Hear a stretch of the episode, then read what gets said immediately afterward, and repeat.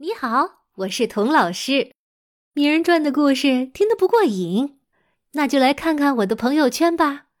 这里有名人传的独家花絮和节目里来不及说的故事，有我最近读的书、看的电影、听的讲座，还有我在美国啊教书生活碰到的趣事儿和我对中美教育的一些思考。我的个人微信号是童老师课堂五。就是“童老师课堂”这五个字的汉语拼音加上数字五。大人物，小故事，小少年，大梦想。欢迎来到童老师课堂的奇葩名人录。你好，我是童老师。上集说到，叶永烈主笔的《十万个为什么》获得了空前的成功。然后呢？然后啊，叶永烈的文学野心就更大了，不满足写一篇篇的短文章了，他呀想写个小说。于是，在一年之后，一九六一年，他写出了《小灵通漫游未来》，讲的是一个小男孩叫小灵通，他到了未来市去旅游参观的见闻。他都在未来市看到了什么呢？我给大家读几段哈。他看到了电视手表，这是一种永远不用上发条、构造简单、价钱非常便宜的手表，可以看电视。嘿，这这不就是现在的智能手机、智能手表吗？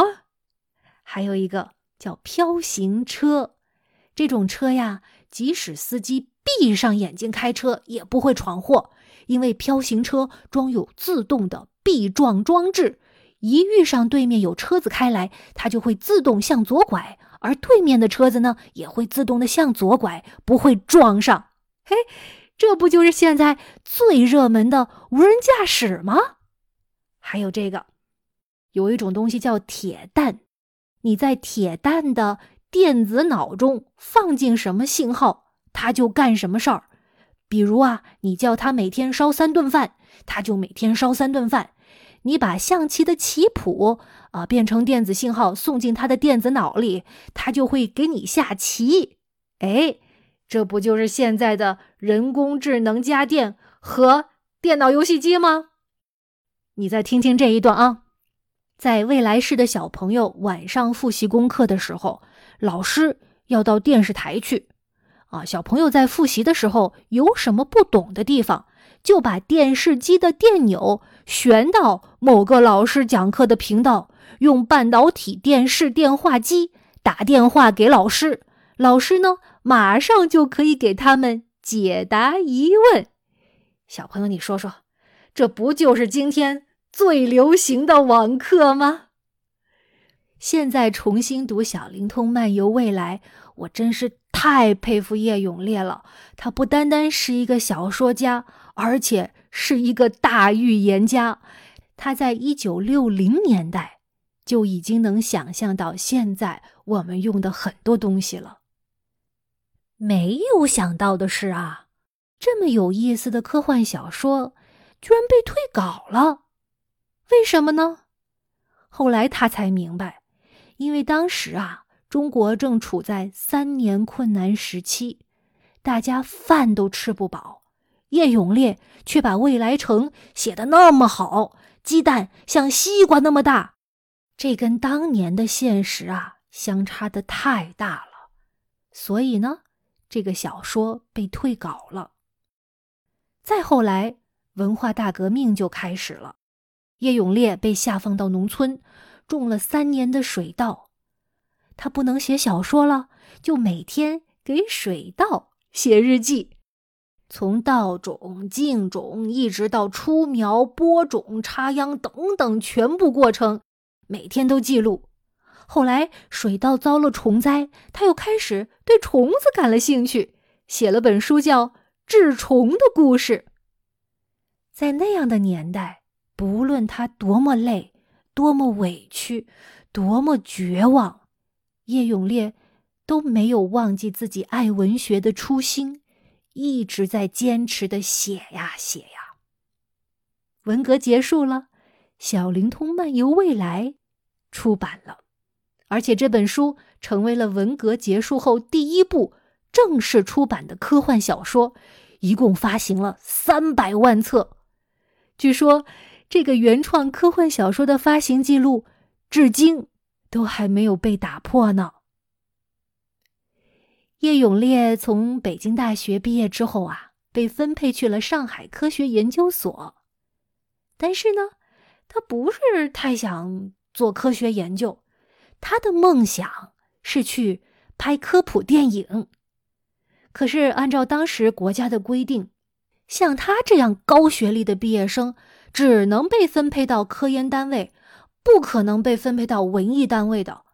而且那时候的毕业生必须服从分配，要想调一调工作，那简直比登天还难。可是叶永烈有没有就放弃了呢？他当然不是那样的人，他决定，再难的事儿也要试一试再说。那时候要到什么单位去办事儿，一定得先有一封介绍信，咚啊盖个公章。没有这个介绍信啊，是没有人会理你的。可是叶永烈他没有介绍信啊，怎么办呢？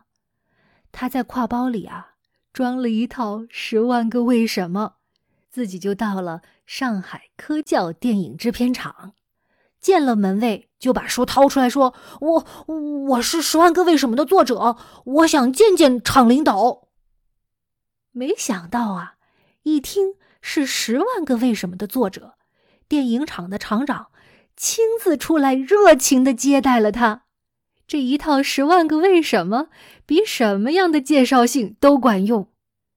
原来。上海科教电影制片厂正准备把《十万个为什么》改编成电影，就这样，叶永烈顺理成章的调到了这家电影厂，在那儿一口气干了十八年的电影编导工作。后来，叶永烈除了写科普文章、拍科普电影、写科幻小说，他还写了很多很棒的传记。他写呀写呀，一直写到真的成了白胡子老爷爷，他也丝毫不觉得厌倦，认为自己的工作是世界上最有意思的事情了。二零一四年，叶永烈把自己的所有私人档案整体捐赠给了上海图书馆，这是上海图书馆首次收藏在世的。中国作家的文献，在这些档案中，叶永烈自己最念念不忘的，是他的父亲保存的他从小学一年级到高中毕业的成绩单。你猜，他一年级的作文和语文这两门课得了多少分啊？我告诉你吧，这两门课呀都不及格。只有四十分儿，可就是这个作文四十分的孩子，后来居然成为中国出版史上最畅销的作家之一。这，就是叶永烈的故事。好的，谢谢收听，我们下一期《奇葩名人录》再见吧。